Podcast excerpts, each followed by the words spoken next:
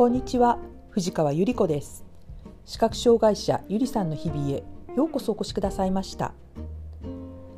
順番に並ぶという行動は日常生活の至るところにありますね。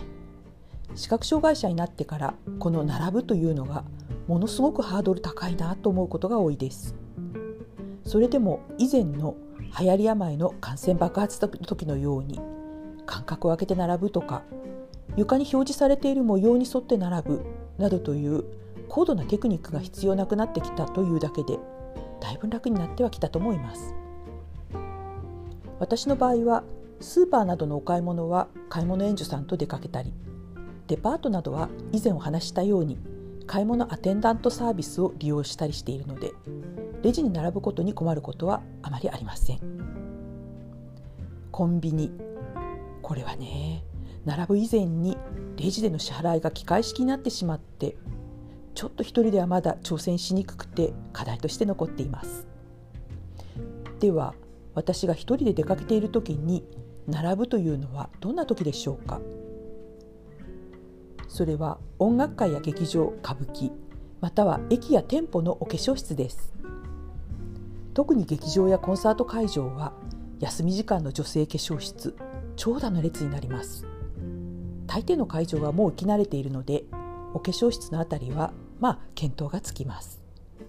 あとはもうほんと勇気を出して「すみません列の尻尾はどこですか?」と聞くしかありません大抵は「こっちです」という声が次々と聞こえるのでそちらに向かって歩いていって並びますなんとなくお化粧室の中に入った頃私は後ろの方にこういうふうに言います。ごめんなさいね。私が列の先頭になったら教えてください。どちらの個室のドアが開いたかも言ってくださるとすごく助かるんです。混んでいるお化粧室の並び方はこれで大抵解決です。さて先週来月新幹線に乗って出かける用事のために私とガイドヘルパーさんのための新幹線切符を買いに緑の窓口へ行った時のことでした。近くの大きなターミナル駅は歩行訓練でも練習したし、まあ、もう30年以上も利用しているので大体の位置は把握しています。ですからちょっとしたことならば冒険だと思って結構ワクワクしながら単独で出かけていくのです。この日の緑の窓口はお盆期間の新幹線切符を買いたい人そして外国の旅行者の人で長蛇の列になっていたようです。こういう時には登録しているスマホのカメラ機能を使う遠隔サポートサービスを利用します。サポーターの人に緑の窓口の入り口を見つけてもらって中に入って行列の全容を説明してもらいます。そして行列の最後尾まで、まあ、説明してもらいながら移動します。行列を整えるためのポールと幅広テープに触れさせてもらってまあ、やれやれ一安心という感じになります。